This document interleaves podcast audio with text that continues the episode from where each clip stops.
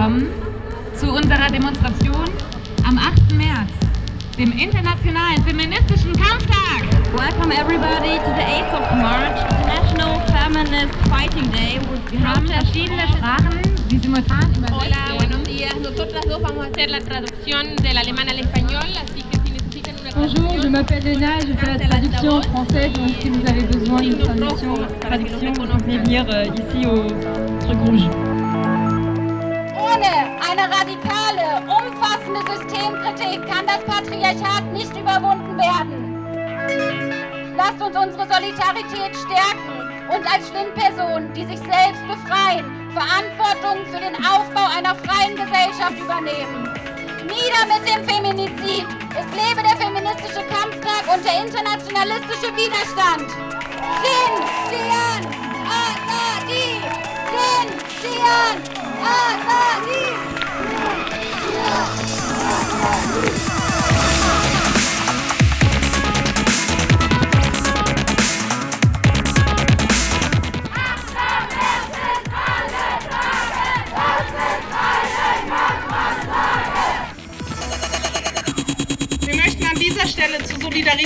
Mit Ukrainerinnen und allen in der Ukraine lebenden Menschen aufrufen. Nein zum Krieg, russische Truppen raus aus der Ukraine, Solidarität mit der Antikriegsbewegung in Russland. Ganz besonders bedeutet Krieg, dass die Gewalt gegen Frauen und Kinder zunimmt. Die Generalmobilmachung in der Ukraine verbietet allen Männern unter 60 das Land zu verlassen. Da Transfrauen nicht als Frauen in der Ukraine anerkannt sind, wird ihnen die Ausreise aus dem Land untersagt. Doch gerade queere und Transmenschen haben Angst, dass ihnen auch dann der Tod und Verfolgung drohen, wenn sie russische Raketenangriffe und Invasionen überleben. Es gibt schon jetzt Berichte darüber, dass die russische Seite eine Liste führt, auf der nicht nur Oppositionelle stehen, sondern auch queere und Transaktivistinnen. Dieser Krieg bringt nicht nur Elend, Tod und Vernichtung für die unmittelbar Betroffenen, Milliarden, die nun der Aufrüstung der Bundeswehr und den Profiten der Rüstungsindustrie zugutekommen, werden von uns aufgebracht werden müssen. Diese Milliarden werden im sozialen Bereich, im Gesundheits- und Bildungsbereich fehlen. Wenn 100 Milliarden für Aufrüstung locker gemacht werden können und in der Pandemie gerade mal eine Milliarde für Pflege und Bildung investiert wurde, ist das ein Ausdruck von einer politischen Prioritätssetzung, die sich lieber für den Krieg um Profite und die Neuaufteilung der Welt rüstet, als für ein lebenswertes Leben für alle. Das Geld ist da, also stellt endlich ausreichend Personal ein und bezahlt unsere Überstunden, Urlaubstage und Löhne vernünftig.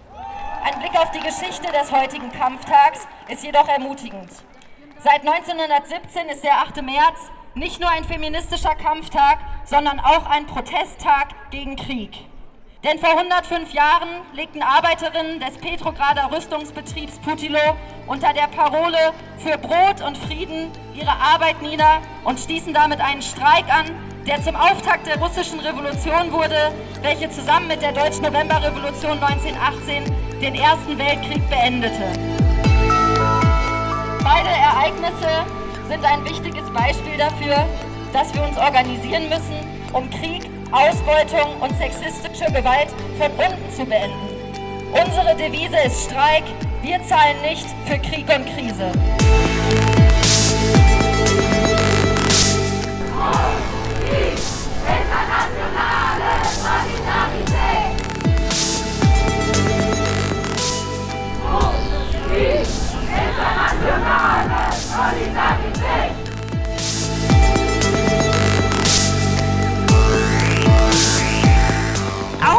Diesem Jahr haben wir Frauen und Queers wieder dazu aufgerufen, die Arbeit niederzulegen, egal ob bezahlt oder unbezahlt. Denn noch immer sind wir es, die den Großteil der unbezahlten Sorgearbeit conditions stemmen. and higher wages for care work. That is why we are on strike today. Ich stehe heute hier als Person, die im Bereich des Sozial- und Erziehungsdienstes arbeitet. Ich arbeite als persönliche Assistenz für Personen, die im Rollstuhl sitzen und Unterstützung im Alltag brauchen. Das heißt, ich putze, ich koche, ich gehe einkaufen, ich begleite die Person zu Verabredungen und Terminen. Mein Job ist sehr vielfältig und erfordert viel körperliche Leistungsfähigkeit. Vor allem erfordert er jedoch auch viele soziale und emotionale Energien.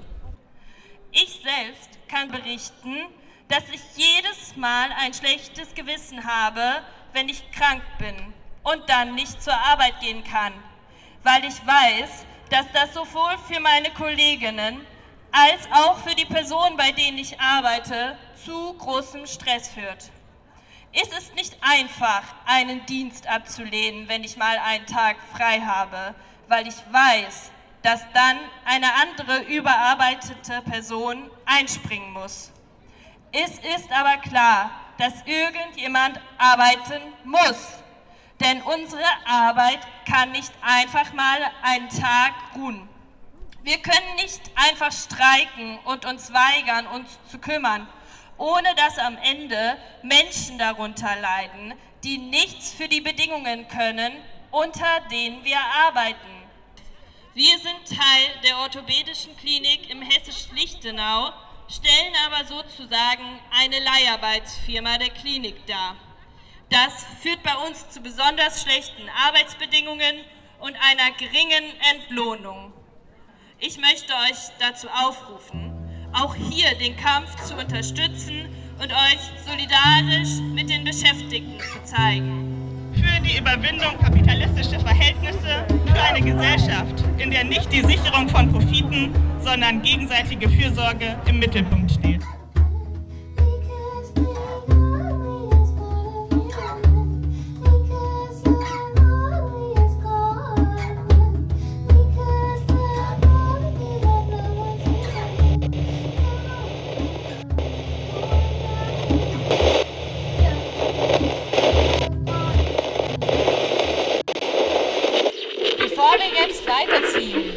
Unserer nächsten Station an dieser Stelle noch ein, Hin noch ein inhaltlicher Hinweis. Innerhalb feministischer Bewegungen gibt es viele Spaltungslinien. Darum den Fokus darauf legen, was uns miteinander verbindet. Leider sind auf dieser Demo Schilder zu sehen, die Sexarbeit kategorisch ablehnen. Auf dieser Demo sind Menschen nicht willkommen, die SexarbeiterInnen aus ihrem Feminismus ausschließen.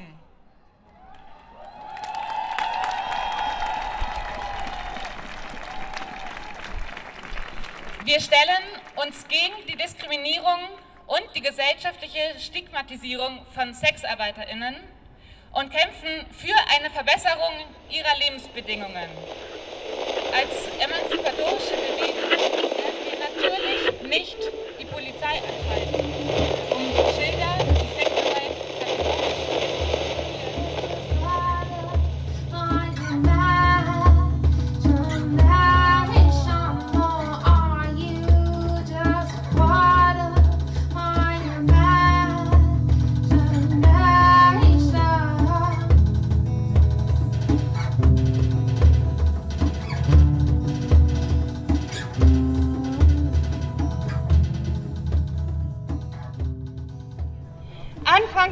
2019 bin ich nach langjähriger Erkrankung in Hartz IV gefallen und habe direkt für meinen Sohn und mich unter diesen Auflagen eine Wohnung suchen müssen.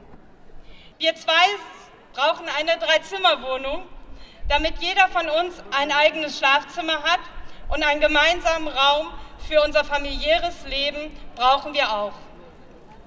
Zu dem geforderten Höchstpreis habe ich jedoch fast nur zwei Zimmerwohnungen gefunden, die uns ein familiengerechtes Leben schlicht unmöglich machen. Ich habe wie ein Löwe für diese Wohnung gekämpft. Ich bin bei den städtischen Werken gewesen. Deren Prognose hat dem Sachbearbeiter nicht gereicht. Das Jobcenter scheint kein Interesse daran zu haben, darauf hinzuwirken, dass Kinder in Armut in familiengerechten Wohnverhältnissen aufwachsen. Allein in der Stadt Kassel leben ca. 2000 Alleinerziehende im Sozialleistungsbezug. Die wenigsten von ihnen kennen wohl ihr Recht auf höhere Kosten der Unterkunft. Daher fordern wir von der Solidarischen Erwerbsloseninitiative Kassel die Anerkennung dieses Mehrbedarfes als Mindestlösung. Wir bitten alle Nicht-Betroffenen, unterstützt diese Forderung, nehmt ein Flyer von uns mit und sprecht euer Umfeld auf Alleinerziehende an. Wir rufen alle Alleinerziehenden auf. Lasst uns zusammen für eure und unsere Rechte eintreten, weil unser Leben Raum braucht. Als nächstes folgen zwei Redebeiträge zum Thema Gewalt und insbesondere sexualisierte Gewalt. Wir möchten insbesondere auf den zweiten Redebeitrag hinweisen, in dem es um sehr persönliche Erfahrungen mit sexualisierter Gewalt gehen wird. Wir sagen euch das jetzt schon, damit ihr noch kurz Zeit habt, euch den Platz zu suchen, den ihr gerne einnehmen möchtet. Wir spielen jetzt ein Lied ab und danach bitte ich das Frauenhaus ans Mikrofon.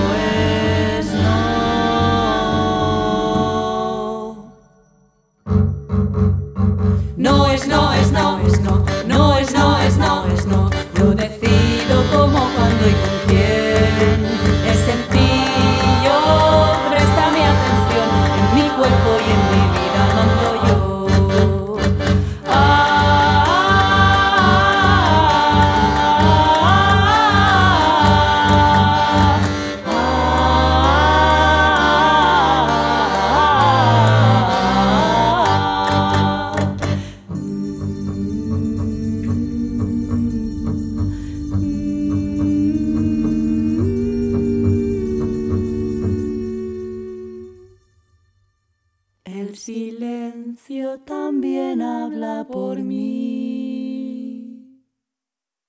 Es sencillo, presta mi atención, en mi cuerpo y en mi vida mando yo.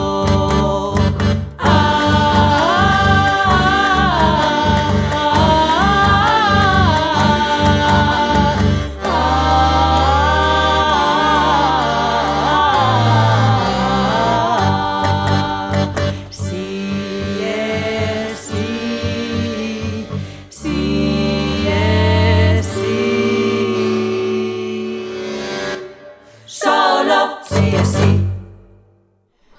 Mitarbeiterin des Autonomen Frauenhauses Kassel möchte ich jetzt die kurze Zeit dafür nutzen, um auf den politischen Skandal der Frauenhausfinanzierung und die damit einhergehenden Aufnahmen und Arbeitsbedingungen in den Frauenhäusern aufmerksam zu machen. Ich sage bewusst Skandal, weil es ein Skandal ist. Deutschland hat sich durch die Ratifizierung der Istanbul-Konvention dazu verpflichtet, in ausreichender Zahl leicht zugängliche Schutzunterkünfte für Frauen und Kinder und alle anderen von Gewalt betroffenen Personen zur Verfügung zu stellen. Am Beispiel von Hessen möchte ich euch die drastische Versorgungs- und Finanzierungslücke aufzeigen, mit der Frauenhäuser deutschlandweit seit Jahren arbeiten müssen. Viele Frauenhausmitarbeiterinnen arbeiten in den 17 autonomen und 14 verbandlichen und kirchlichen Frauenhäusern in Hessen an der absoluten Kapazitätsgrenze. Ohne unbezahlte sogenannte ehrenamtliche Mitarbeit lässt sich vielerorts der Frauenhausbetrieb überhaupt nicht aufrechterhalten. Aus einer Umfrage geht hervor, dass rund 70 Prozent der Frauenhäuser noch nicht einmal über die Hälfte der erforderlichen Personalausstattung verfügt, die nach den Standards des Paritätischen Wohlfahrtsverbandes ursprünglich festgelegt wurde. Das ist der eine Teil des Skandals. Der andere ist der gravierende Mangel an Plätzen. Allein in Hessen fehlen 300 Familienzimmer mit knapp 800 Betten und insgesamt fehlen in Deutschland 15.000 Plätze mit gravierenden Folgen. Überall in Deutschland ist es schwierig, einen freien Frauenhausplatz zu finden. Viele Hilfesuchende müssen abgewiesen werden und sind dann wieder auf sich selbst gestellt. Schlussendlich brauchen Frauenhäuser endlich eine einzelfallunabhängige, bedarfsgerechte und kostendeckende Finanzierung auf Basis einer bundesweit verbindlichen Rechtsgrundlage, damit sichergestellt werden kann, dass alle von Gewalt betroffenen Frauen und ihre Kinder Schutz und qualifizierte Hilfe in einem Frauenhaus ihrer Wahl erhalten können. Jetzt folgt der nächste Redebeitrag von einer Genossin, die über persönliche Erfahrungen mit sexualisierter Gewalt sprechen wird. Was denkt ihr über mich, wenn ich sage, dass ich sexualisierte Gewalt erlebt habe? ist eine Frage, die mich hier und im Reden über sexualisierte Gewalt ständig begleitet. Eine Frage, in der meine Scham steckt, von sexualisierter Gewalt zu reden. Und eine Frage, die verbunden ist mit der Angst, nicht verstanden und ernst genommen zu werden. Dass ich hier heute als Betroffene von sexualisierter Gewalt spreche, hängt damit zusammen, dass ich glaube, dass es nicht meine Schuld ist, dass ich mir diese Frage immer wieder stellen muss. Und Betroffenheit kann unterschiedlich aussehen. Was das für mich heißt und wie ich damit umgehe, bestimme ich.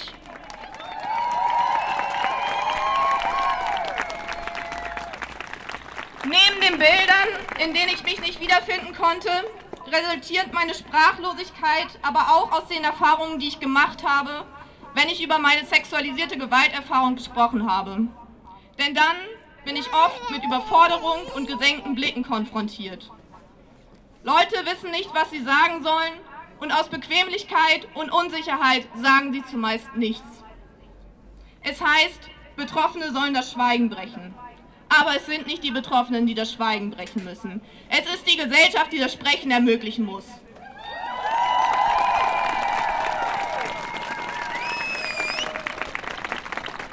Dass ich hier heute stehe, liegt daran, dass es Betroffene gab, die mir gezeigt haben, wie das Sprechen gehen kann.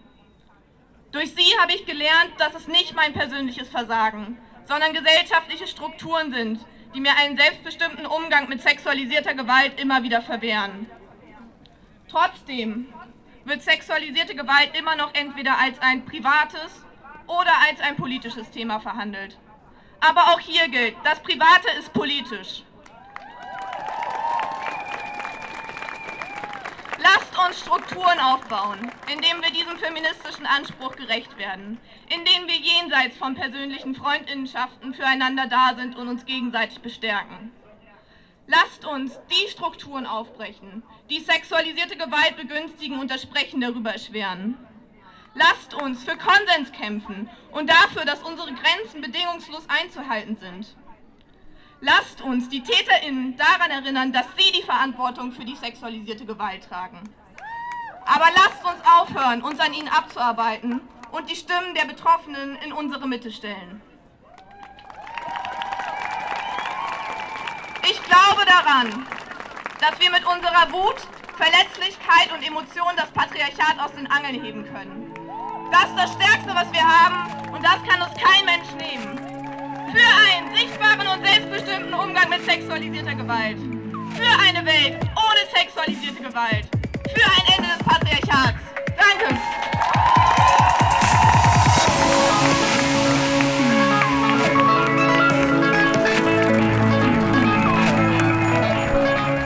Dieses Bewusstsein und die Solidarität unter Flint-Personen wollen wir vorantreiben um den Angriffen auf unser Leben und unser Recht auf Selbstbestimmung gemeinsam entgegenzutreten. Wir wollen gemeinsam mit Flint-Personen in allen Teilen der Welt für Gerechtigkeit, Frieden und Freiheit einstehen.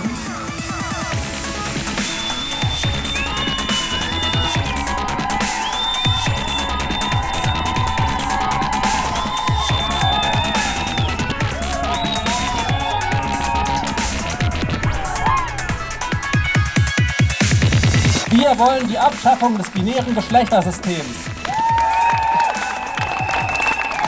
Denn es teilt unsere Körper zwanghaft in Männer und Frauen ein und wurde durch koloniale Herrschaft geprägt. Wir wollen ein Ende der Entfremdung von Körper und Sexualität für den Zweck der Produktion und Reproduktion. Anticapitalista, anti, anticapitalista,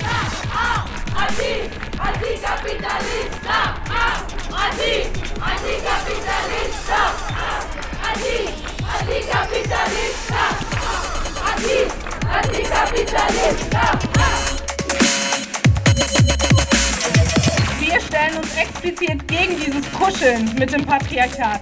Wir wollen keine Girlbosse. Wir wollen keinen Platz am Tisch.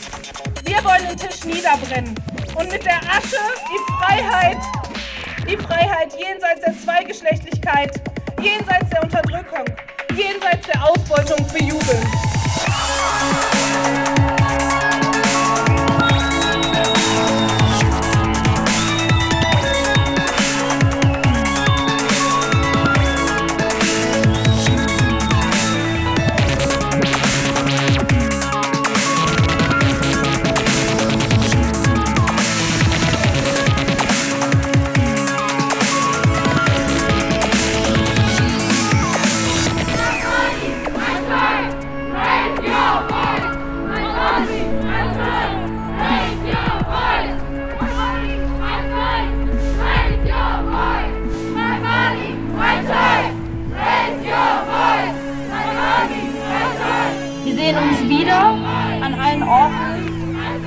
Denn feministischer Kampftag ist alle Tage.